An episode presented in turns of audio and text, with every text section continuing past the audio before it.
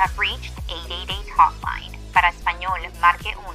For English, press 2.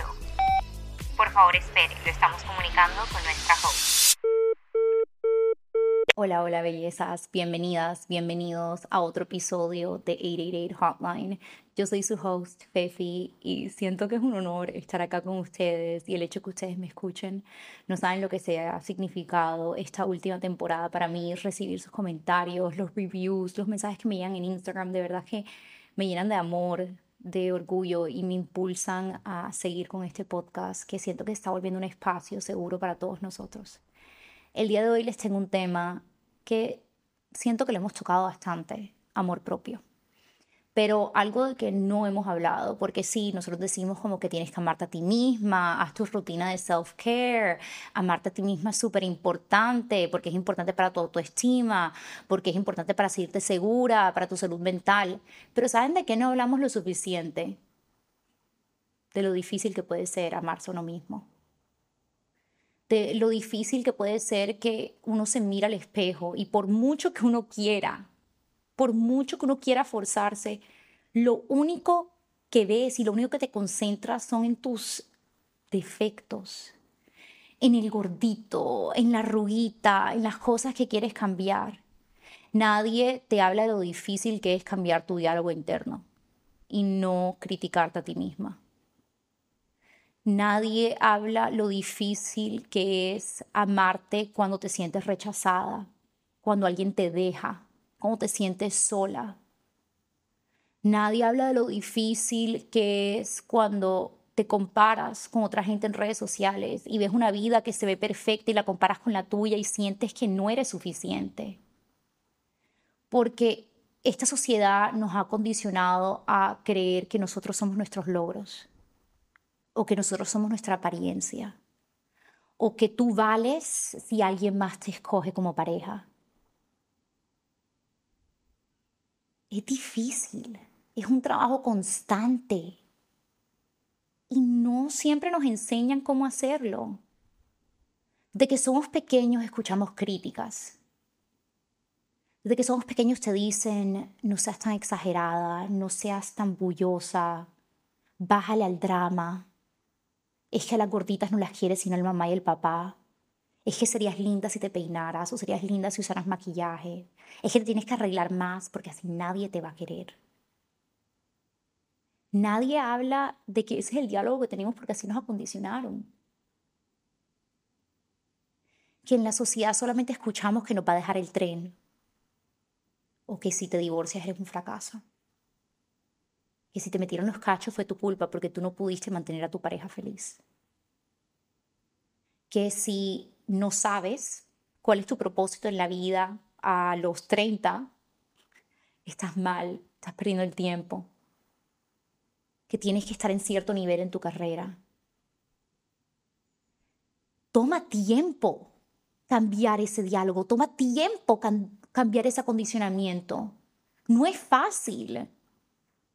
No es un proceso que pasa de la noche a la mañana, es más un proceso que no se acaba. Es algo que tenemos que trabajar en él constantemente. Y por eso hoy quiero hablar de amor propio. Porque sí es verdad que el amor propio es lo más importante en esta vida. Que necesitamos tener amor propio para poder ser la mejor versión de nosotros mismos. Es esencial.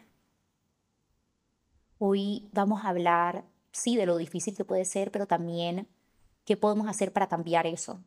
Vamos a hablar de los signos o de las señales, perdón. Vamos a hablar de las señales que puedes estar alerta, que demuestran que tienes una autoestima bajo o falta de amor propio, de qué cambios puedes hacer. Esto y mucho más en el episodio de hoy. Antes de continuar, te quiero invitar que como todos los episodios, sí puedes cerrar los ojos y con mucha fe repite después de mí. Entiendo que el amor propio es un proceso que debo trabajar todos los días y estoy dispuesta a hacerlo. Estoy dispuesta a trabajar todos los días en amarme a mí misma. Me acepto tal y como soy. No hay nada de mí que tenga que cambiar para amarme a mí misma. Entonces, ¿qué es el amor propio? ¿Cómo definimos qué es amarnos a nosotros mismos? Para mí es aceptarte por mucho que no te gusta todo sobre ti. Aceptarte incondicionalmente, tal y como eres. Por mucho que no te gusten las cosas que tienes, por mucho que no te guste tu apariencia o hay cosas internas que tienes que cambiar. Es la falta de odio hacia ti. Es el perdonarte los errores del pasado que has cometido y que no estás orgullosa de eso y que quisieras cambiar, pero te perdonas y los aceptas.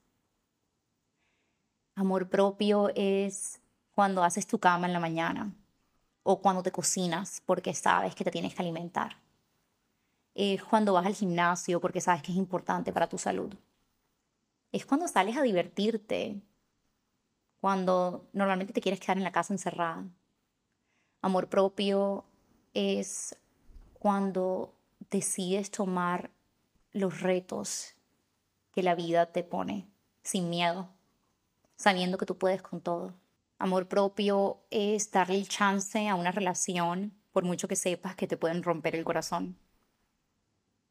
Es no verte a ti misma desde el punto de vista de tu ego, sino de tu alma. Amor propio es aceptar ayuda de alguien más cuando lo necesitas. Pedir ayuda a alguien más. Eso es amor propio. Miren, no hay nada único en mirarse al espejo y que no te guste todo lo que ves de ti. Eso creo que es una experiencia en que todos lo hemos pasado.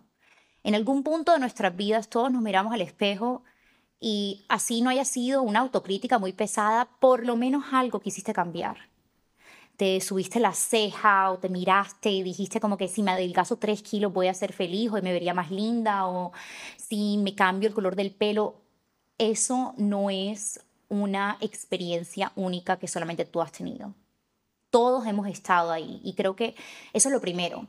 No te puedes dar duro por sentirte así. Porque como les dije al comienzo del episodio, nos acondicionaron a sentirnos así desde muy pequeñas ya sea en tu casa, en el colegio, la sociedad como tal.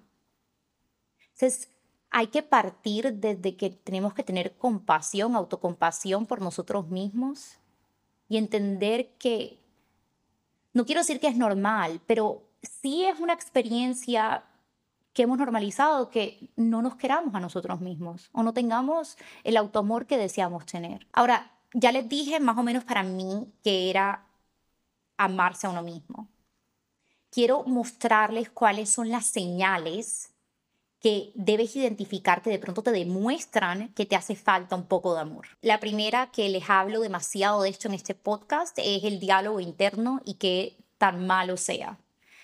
Tenemos pensamientos a todas horas del día.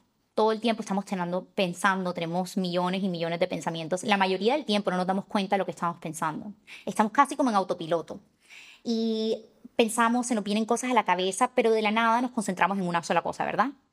Y podemos irnos en un rabbit hole de negatividad cuando, le puedo poner un ejemplo, cuando te levantas en la mañana y dices, ah, no puedo con el día de hoy, no voy a poder con el día de hoy. Desde ahí ya te estás hablando negativamente. O te miras al espejo, tengo el pelo horrible, ¿cómo voy a hacer para arreglarme el pelo? Esta autocrítica se vuelve una barrera para el amor propio. Es algo que lo para, porque tú si te repites eso todo el tiempo, te lo vas a empezar a creer. Si tú te dices a ti misma todos los días que eres boba, te vas a sentir boba. Y ahí viene la importancia de cambiar el diálogo y de reemplazar esa autocrítica por amor, que es difícil, nadie ha dicho que no. Por ahí por eso son tan importantes las afirmaciones y por eso las hago al comienzo de cada episodio. Las afirmaciones son una manera excelente de cambiar ese diálogo interno. Mirarte al espejo y decirte a ti misma eres hermosa. Al comienzo se va a sentir chistosísimo, te vas a reír. Pero adivina qué pasa después de un tiempo que te repites que eres hermosa. O adivina qué pasa cuando tú te das cuenta que estás diciendo algo negativo sobre ti misma y dices, hoy no, Hoy no voy a decir nada negativo sobre mí misma y al contrario cambias eso por una afirmación positiva. te empiezas a creer verdaderamente que eres amada, porque eres amada por ti misma y las cosas empiezan a cambiar. La segunda es compararnos. Eso es una señal que demuestra que nos falta amor propio. Y de esta yo soy bastante culpable, por mucho que me gustaría decirles que no, sí soy. Las redes sociales hacen que sea tan fácil compararnos los unos con los otros. Además, solamente estamos mostrando como el 1% de nuestra vida, o sea que te estás haciendo una comparación que ni siquiera existe. Ves a tu amiga que ya está casada, ya tiene hijos y tú dices, yo no, yo no he llegado ahí, yo todavía no estoy ahí. Ves a tu compañero que lo ascendieron en el trabajo y está ganándose un sueldazo y te sientes mal. Ves al emprendedor empezando tu negocio, un negocio y tú dices, yo por qué no soy capaz de eso ves una persona que se ve más flaca que tú, o tiene mejor pelo que tú, la cara se le ve diferente y te comparas y te sientes que no eres suficiente por eso. Si su Instagram es como el mío, ves a todo el mundo comprometiéndose, casados y teniendo hijos y tú dices, ¿cuándo me va a tocar a mí? La comparación es como un ladrón que se roba tu felicidad. Todos somos diferentes en esta vida. Yo no voy a ser igual que otra persona. No hay un punto en compararme. Pero es que mi línea del tiempo no se tiene que ver como la de más nadie, porque no hay una línea del tiempo. Eso no existe. Eso se lo creó la sociedad. Encontrar el amor a los 20 y a los 40 no hay diferencia si encontraste el amor de tu vida. Encontrar tu propósito a tu vida a los 60 también está bien. Pero compararte y pensar que eres menos porque otra persona ya logró algo que tú quieres, solamente te va a sentir, te va a hacer sentir chiquita y marchita y poca cosa. El trauma del pasado, ya sea trauma que pasó en tu casa, porque que pudiste tener padres abusivos o padres que estaban en relaciones abusivas y se quedaron ahí y aguantaron eso y ese es el ejemplo que ves. O porque tuviste papás alcohólicos o depresivos o narcisos. También ni siquiera tiene que ser en tu casa, puede ser en el colegio. Te hicieron bullying cuando eras chiquita, se burlaban, a mí se me burlaban de mi frente y de mis piernas cuando estaba en el colegio. Y hasta el día de hoy todavía pienso en eso.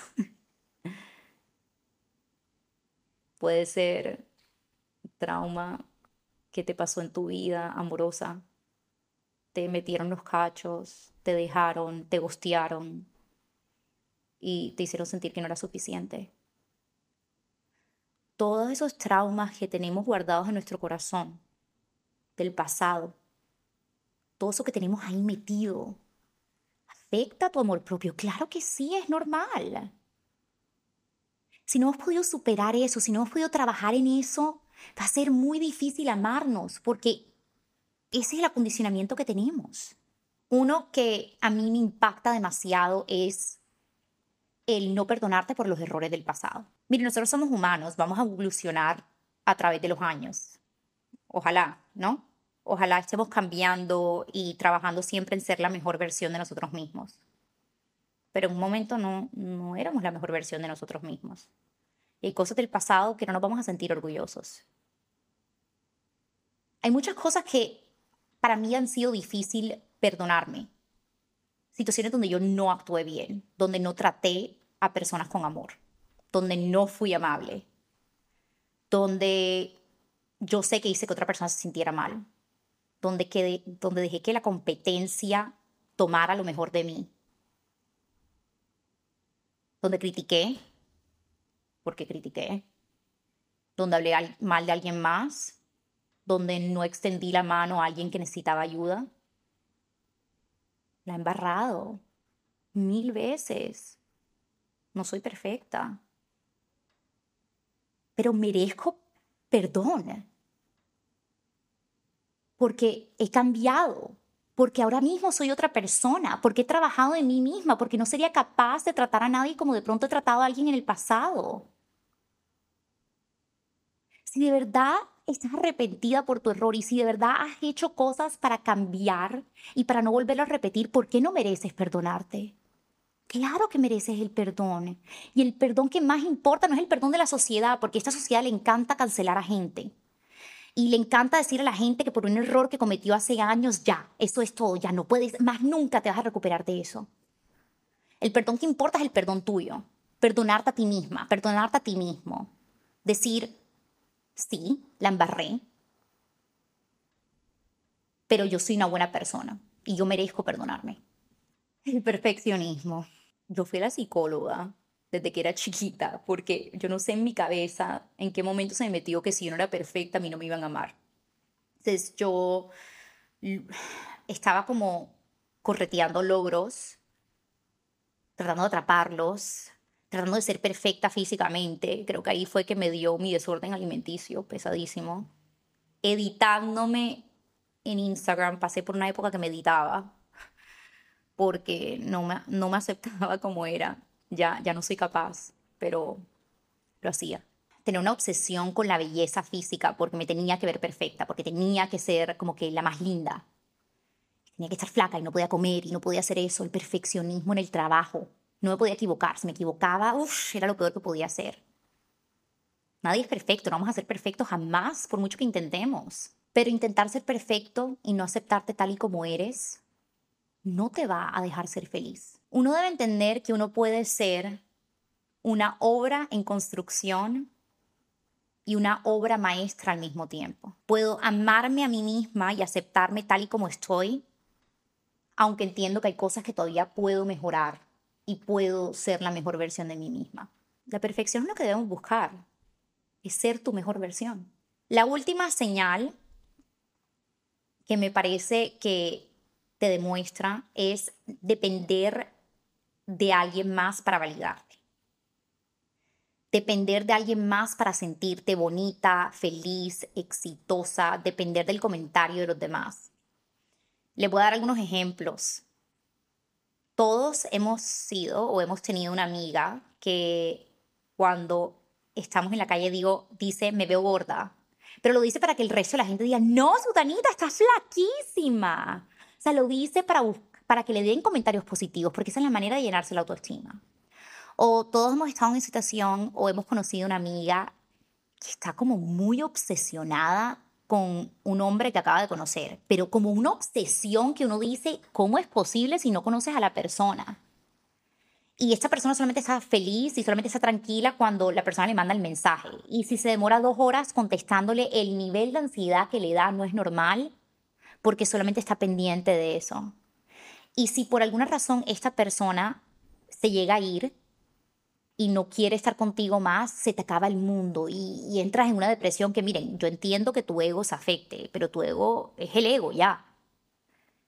Pero tú no le puedes dar el poder de alguien más de tener el control sobre tus emociones, sobre cómo te sientes sobre ti mismo, porque cuando se fueron tú te sientes que no eres tan linda o que no eres suficiente o que debe haber algo malo en ti porque por eso se fueron.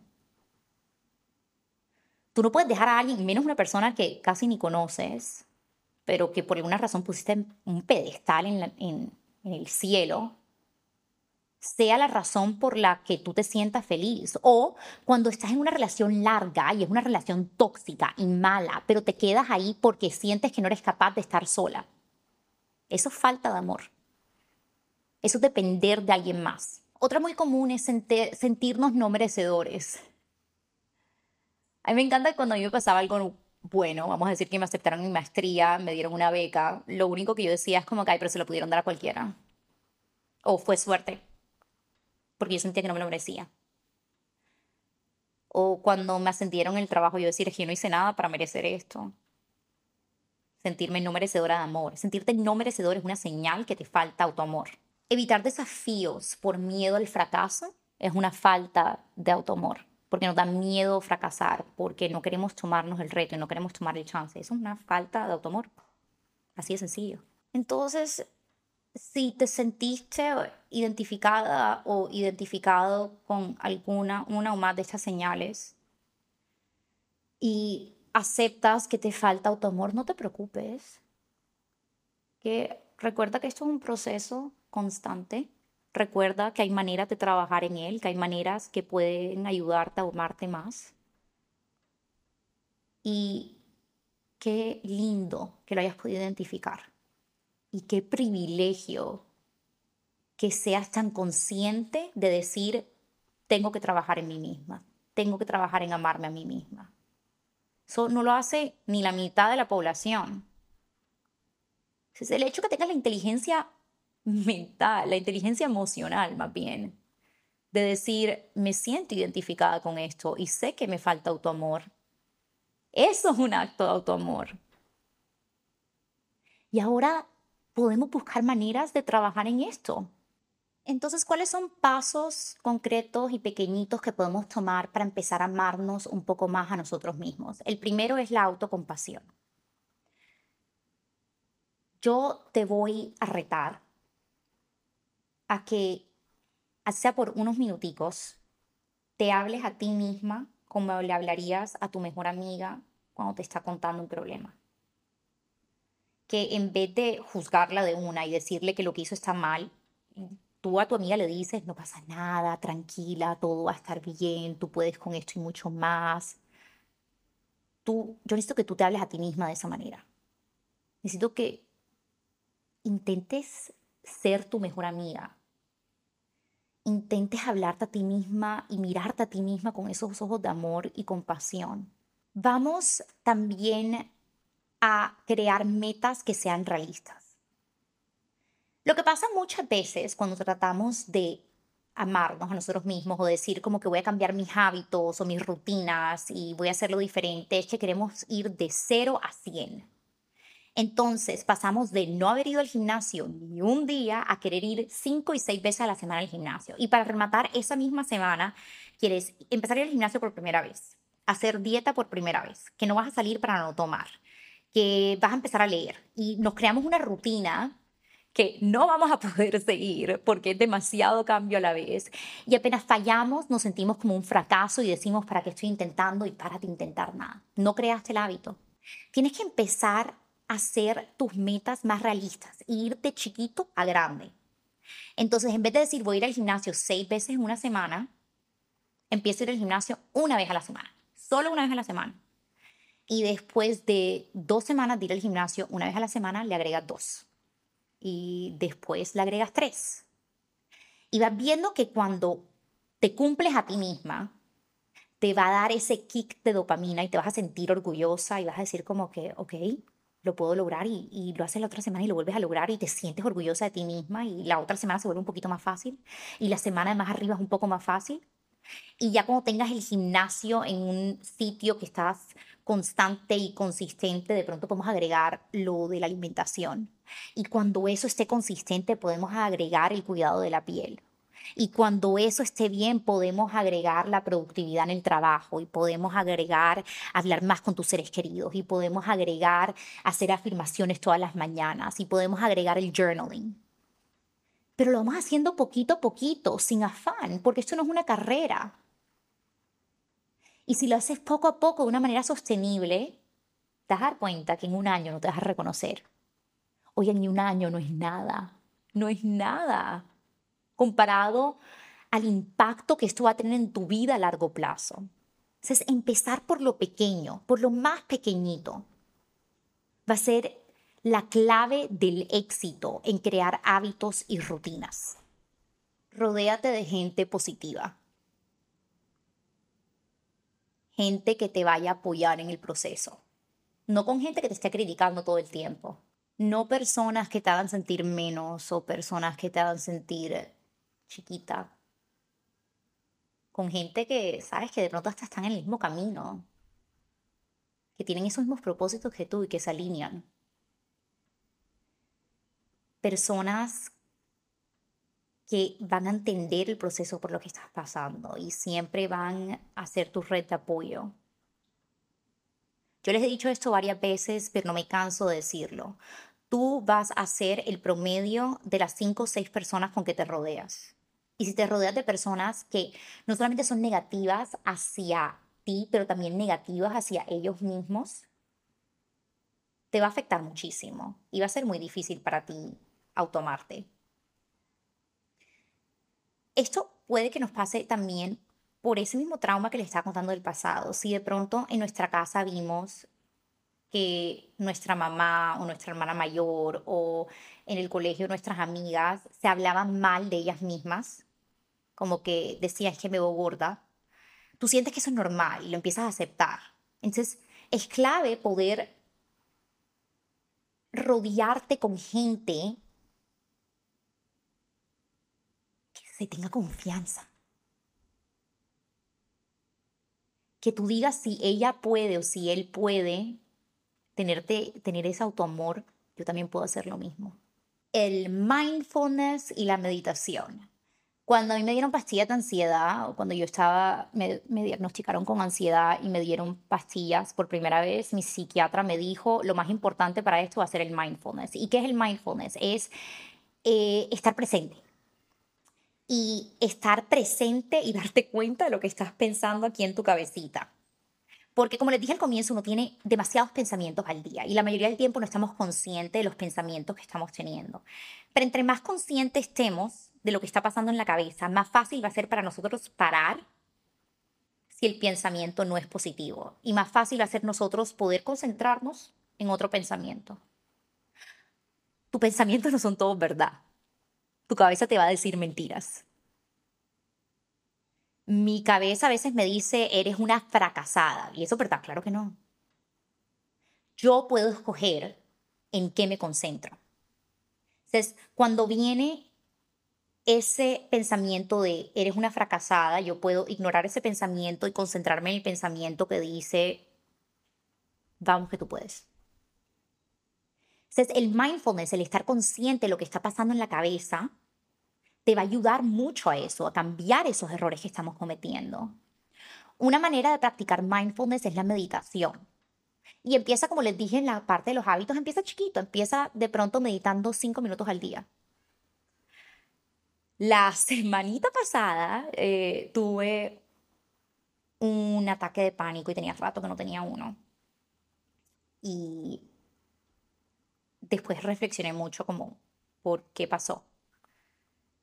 Y me di cuenta que era que el diálogo interno estaba horrible. Me estaba diciendo unas cosas tan feas a mí misma pero también me di cuenta que no estaba meditando y que no estaba cumpliendo mis hábitos y que había parado el journaling y que había parado alguna de las afirmaciones. Entonces, claro, no le estaba poniendo la, el esfuerzo y la tarea constante y cuando uno hace eso es fácil recaer en los hábitos del pasado y en la autocrítica y en la ansiedad. Journaling, no tengo más nada que decir, sino el journaling es lo mejor y como les digo, no haberlo hecho sé que me impacta demasiado. Yo puedo ver la diferencia en cuando yo escribo y hago el journaling y me tomo esos minuticos para mí misma a cuando no lo hago. Y por último, por supuesto, busca ayuda profesional. Cuando tú estás enfermo, vas a un doctor, ¿verdad? Te duele la barriga muchísimo o te caíste y te rompiste la pierna, tú vas a un doctor a que te cure. Porque no hacemos lo mismo con la salud mental busca ayuda profesional. Vete a un psicólogo que te pueda ayudar a dar herramientas para poder amarte mejor. Porque tu salud mental vale la pena invertirle, porque es igual o más importante que tu salud física. Entonces, el proceso de salud mental es un proceso retador. Tiene altibajos y adivinen qué, requiere bastante trabajo. Pero adivinen también que es tan gratificante y tan transformador. Van a ver que con el tiempo, entre más hagan estas prácticas, su vida va a ser más feliz, te van a llegar los éxitos. Porque cuando tú crees en ti misma, eres imparable. Porque cuando sabes que eres porque cuando sabes que puedes lograr todo lo que te propones, no hay nadie que te pueda parar. Por mucho que te dejen, por mucho que te despidan, por mucho de que la vida pase, porque la vida va a pasar y la vida se va a poner difícil, tú sabes que puedes con eso y mucho más. Tú sabes que eres capaz de levantarte te caes siete veces, te vas a levantar ocho. Tómate un minutico y dite un cumplido. Di que eres hermosa, que eres inteligente, que eres amable. Date un cumplido a ti misma hoy. Empieza esta aventura, este proceso de autoamor, de amarte a ti misma hoy. Y vas a ver que en menos de lo que piensas va a haber un cambio transformador en tu vida. Nuestra parte favorita del podcast. Vayamos ahora a las preguntas y respuestas. Preguntas y respuestas. Ya saben que todas las semanas en el Instagram de 888 Hotline, que es 888 Hotline Pod, les estoy dejando el tema que vamos a tocar la próxima semana y les doy la oportunidad que nos manden una nota de voz con su nombre, edad y de dónde nos escuchan y la pregunta que tengan del día para poder contestarla, ya sea yo o con el invitado que tenga esta semana en el podcast. Recibí muchísimas preguntas de ese tema, estoy muy feliz y escogí algunas que siento que nos van a ayudar a todos nosotros. Vamos a ver qué nos preguntaron esta semana. Hola Fefi, ¿cómo estás? Prefiero mantenerme en privado. Eh, bueno, te cuento un poco. Eh, me cuesta mucho hacer cosas sola, como animarme, tipo ir a una clase de pilates sola o... Mm, sí, e, e, en realidad todo, todo, como comer sola y ese tipo de cosas he tratado de incorporarlas en mi vida, pero la verdad es que no sé cómo hacerla. No sé si viene de que soy gemela y siempre la había tenido como a mi lado.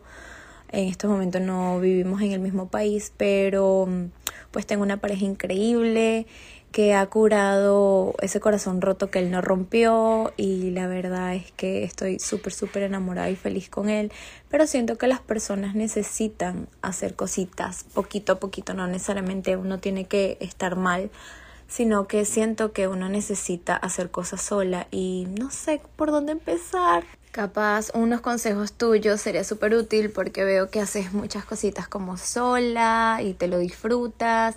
Consejos como para disfrutarme ese tiempo sola conmigo. Eh, bueno, atenta a tu respuesta. Muchas gracias y me encanta sus podcasts. Quisiera que fueran todos los días. Dos cosas. Hacer cosas sola para mí fue súper retante al comienzo. Y ahora yo ni siquiera tengo una gemela. No me puedo imaginar que es toda la vida estar con una persona que fue tu compañera constante a tu lado y de la nada hacer algo sola. Eso es un reto enorme. Entonces, tente autocompasión por eso. Segundo, no sabes la alegría que me da saber que estás en una relación sana donde están donde te curaron un corazón que no lo rompió. Eso, eso es hermoso. Saber que uno está en una relación así es hermoso. Y también te quiero felicitar por esa inteligencia emocional que tienes, de saber que por mucho que estás en una pareja y estás en una relación feliz, la importancia es de sentirte bien contigo misma solita y de no necesitar o depender de alguien más para poder hacer algo. Y de verdad que ese tiempo a solas es un regalo para nosotras mismas, para sentirnos completas sin más nadie. Tú, de cierta manera, te contestaste a ti misma tu pregunta de que lo debes hacer poquito a poquito y que no tiene que ser tan extremo de un momento a otro. Y eso es lo que vamos a hacer. Vamos a hacerlo poquito a poquito para que tú vayas sintiendo con el tiempo un poquito más cómoda de estar sola. Quizá esta semana lo que haces es que sales al parque más cerca que tengas y te vas a sentar en una banquita sola por cinco minutos. Más nada, no más que eso, cinco minutitos. Eso es lo único que te estoy pidiendo. Y mira al cielo y mira las flores o lleva tu libro y lee por cinco minutos, más nada. No va a ser difícil, estoy segura que cinco minutos lo puedes lograr. Y cuando logras esos cinco minutos, la próxima semana vas a hacer diez. Y de pronto lo que vas a hacer es ir a comprar de shopping. Te vas, o ni siquiera tienes que comprar nada, ves a un almacén y busca por ahí, pero pasa un tiempo tú solita por diez minutos. Y la semana más arriba lo vamos a hacer 20 y de pronto te vas a retar un poquito más y vas a ir a tomarte un café sola, no sé, en una, una cafetería, en un Starbucks, te vas a sentar sola y te vas a tomar un café por 20 minutos. Y después de haber hecho este ejercicio varias veces, va a ser un poquito más fácil para ti. Y en poco tiempo te vas a dar cuenta que vas a poder ir hasta comer sola y no te va a dar pena y no te vas a sentir rara. Te vas a ir acostumbrando, es normal. Lo vas a lograr, vas a ver. Próxima pregunta. Hola Fefi, ¿cómo estás? Eh, mi nombre es Luisa, soy de Colombia, tengo 28 años. Eh, en este momento me encuentro viviendo en Toronto, Canadá. Migré hace ya casi un año.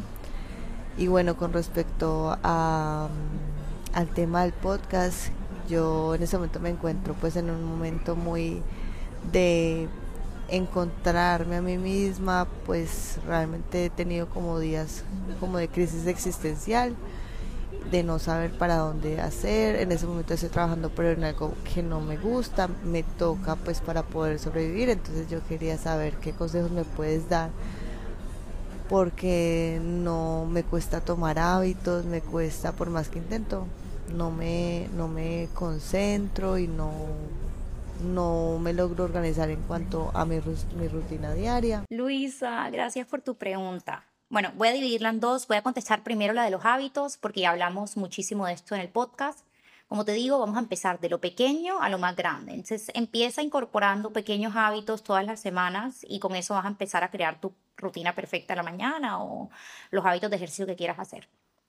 En cuanto a la primera parte de tu pregunta de que tienes una crisis existencial, y que no sabes cuál es tu propósito o qué debes hacer y que estás trabajando porque necesitas, obviamente necesitamos el dinero y eso, pero no estás feliz en tu trabajo, es normal. No te sientas mal. A nosotros nos metieron en la cabeza que tenemos que saber nuestro propósito de vida, que tenemos que tener todo figured out. También porque nos comparamos, ¿cierto? Entonces de la nada tu mejor amiga o viste en redes sociales que esta persona lanzó su propio negocio y le está yendo súper bien y tú te dices a ti misma como que porque no eres capaz de hacer eso. Y estás estancada en un trabajo que no te gusta y no sabes qué hacer. No tienes que tener tu vida resuelta. Es más, no la vas a resolver jamás. No tienes que encontrar tu propósito hoy. Lo puedes encontrar mañana, en un mes, en 40 años, está bien. Es más, tu propósito también tiene derecho a cambiar. Puede que en el momento que aceptaste tu trabajo se alineaba con tu propósito y después cambió porque uno como ser humano cambia y tu propósito cambia y también está bien y no tiene nada de malo. Vamos a hacer mucha autorreflexión porque yo creo que esa es una buena manera de encontrar cuál es tu propósito. Empieza de pronto a hacer un poco de journaling y escribir como que qué son cosas que me hacen felices, ¿cierto? Se vas a escribir una lista de todas las cosas que te hacen feliz, que despiertan felicidad en tu corazón y en tu vida. Pueden ser pequeñitas, puede ser cuando como algo delicioso, cuando tengo flores en mi casa, cuando me siento productiva, cuando bailo, cuando le doy un consejo a una amiga, lo que sea. Vas a escribir eso. Y después vas a hacer una lista de todas tus habilidades. Habilidades que sepas que dominas y que eres buena. Las vas a poner juntas y cualquier cosa que overlap y que hagan match, Ahí es donde empiezas un poquito a encontrar cuál es tu propósito. Y puedes hacer ese ejercicio varias veces y puedes pensar en esto de diferentes maneras y, lo, y pueden ir cambiando las listas cada mes y está bien. Tu propósito te va a llegar y no tienes que desesperarte si todavía no sabes cuál es. Es más, nuestro propósito debería ser solamente ser feliz. Sea lo que sea eso, se vea como se vea eso. No te preocupes, no te estreses, no te compares y tente autocompasión. Te está, está bien, te va a ir bien. Hola Fefi, mi nombre es Mariana, yo soy de Bogotá, Colombia y tengo 28 años.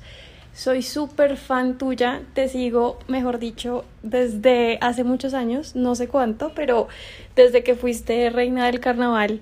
Eh, soy tu fiel seguidora y he estado pues como en todas las etapas que has tenido y te admiro un montón. Mi pregunta para el tema de amor propio y hábitos es preguntarte si sufres de procrastinación y en caso que sí, cómo haces para combatirla. Realmente es un problema que tengo. No he logrado eh, trabajarla o, mejorar. Eh, cada vez que procrastino pongo en riesgo pues mi éxito profesional, mi trabajo, inclusive me activa la ansiedad em, y pues me hace sentir muy mal. te quería dejar esa preguntita. Un abrazo desde aquí y nada, nunca cambies. Belleza mía. Ok. Yo soy la reina de la procrastinación. No debería ser. He mejorado un poquito, pero ni tanto. Y te voy a dar lo que a mí más me sirve. Y otra vez, te contestaste tu propia pregunta. Parece mentira, pero nosotros siempre tenemos la solución a nuestros problemas. Mira cómo te contestaste tu propia pregunta. Tú dijiste que cuando procrastinas, activas tu ansiedad y estás poniendo en riesgo tu carrera profesional.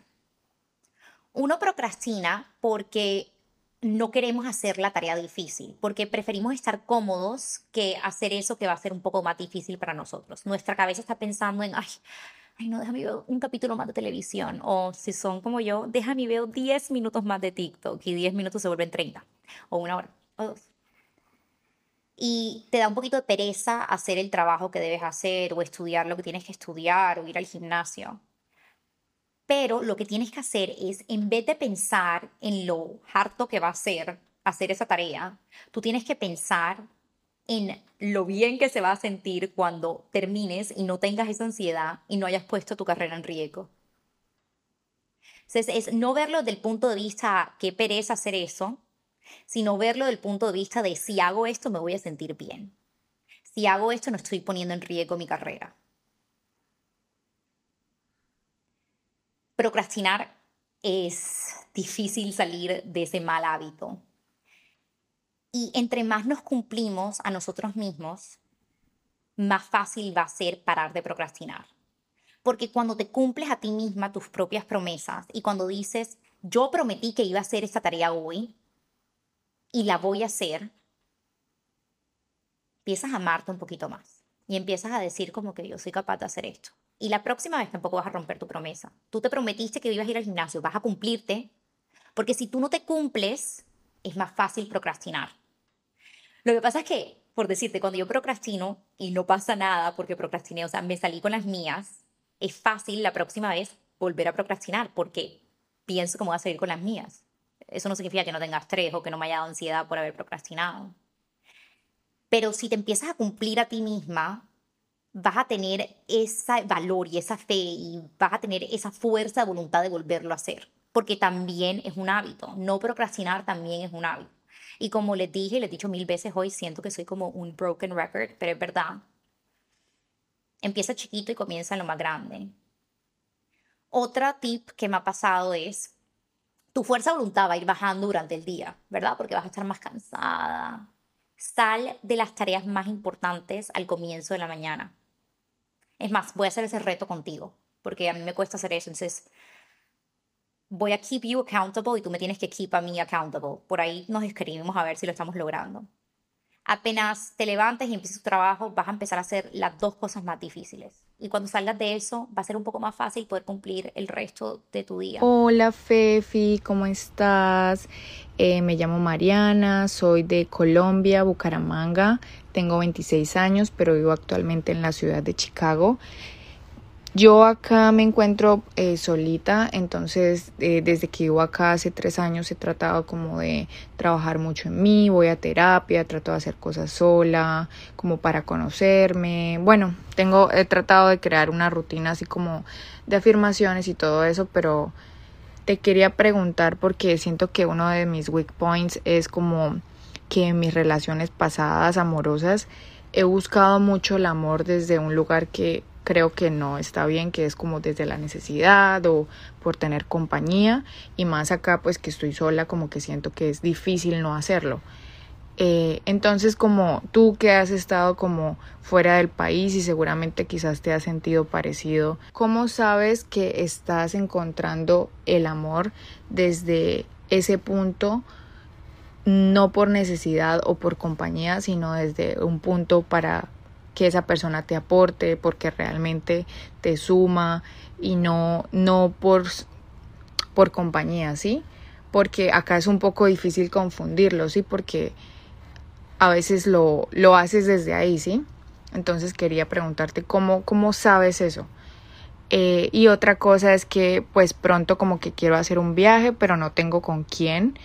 Eh, a Colorado en otoño y me emociona mucho porque es como con paisajes supernaturales y así. pero me pone un poco nerviosa pues el ir sola y como sentirme incómoda.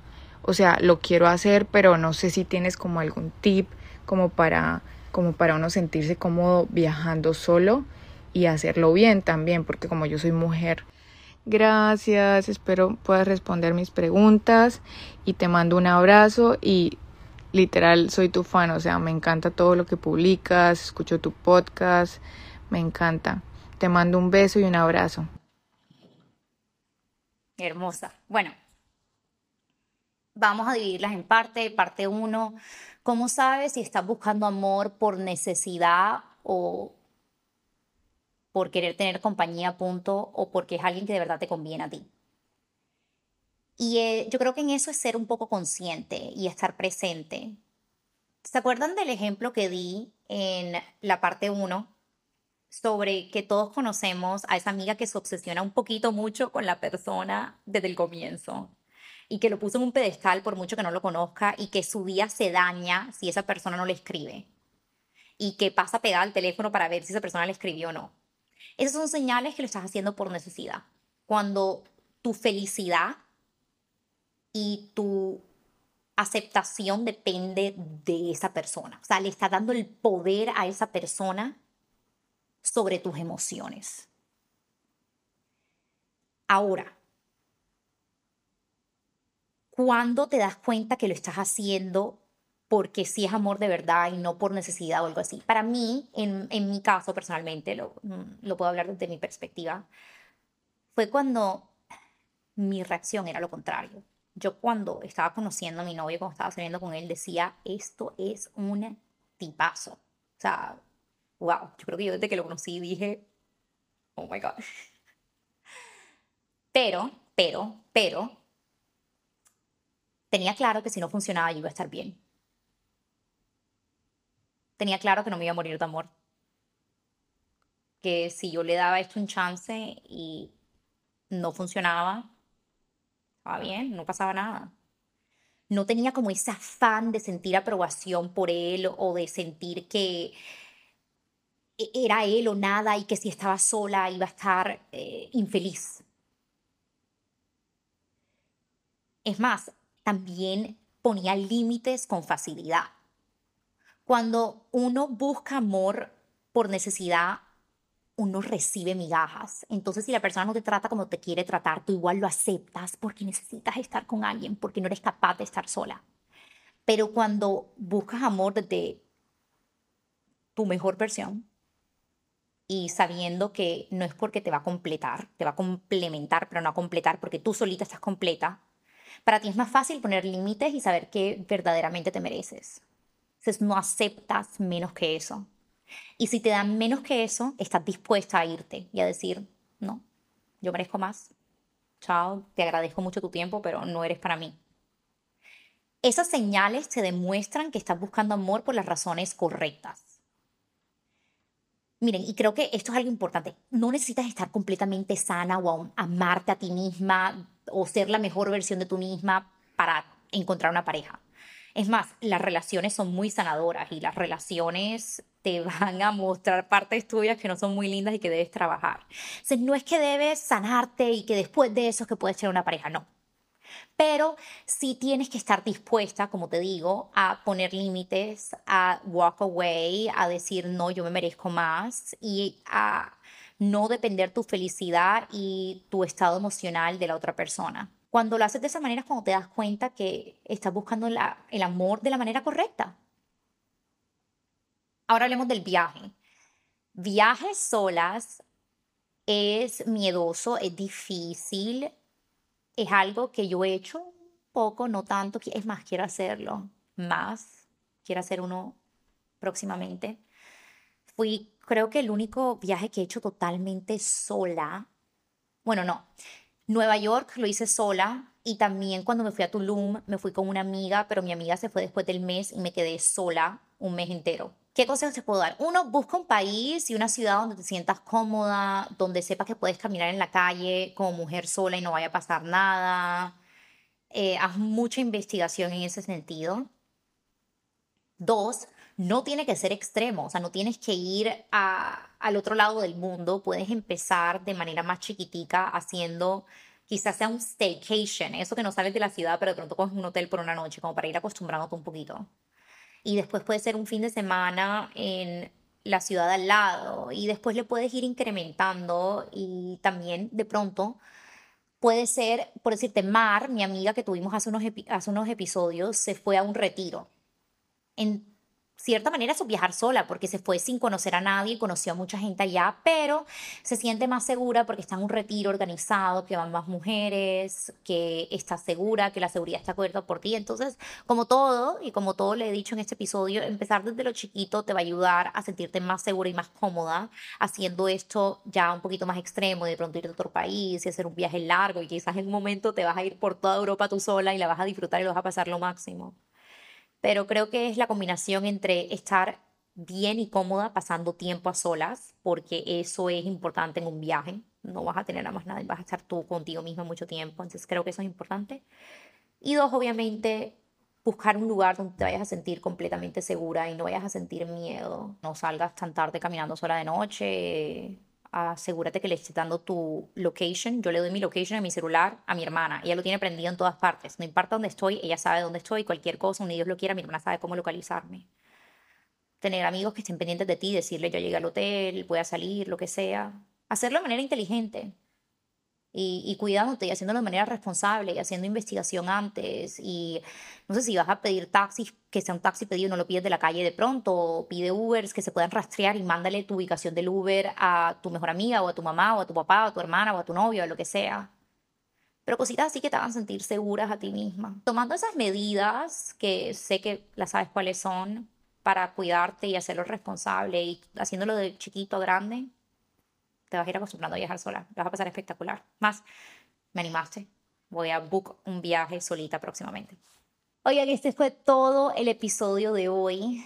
Siento que fue un episodio especial. Les dije cosas que nunca había dicho antes. Fue un episodio muy vulnerable. Pero estoy feliz de haber hecho este episodio. Y ojalá les sirva a ustedes también. Los quiero, las quiero con todo mi corazón. Gracias por escucharme. Gracias por darse ese espacio.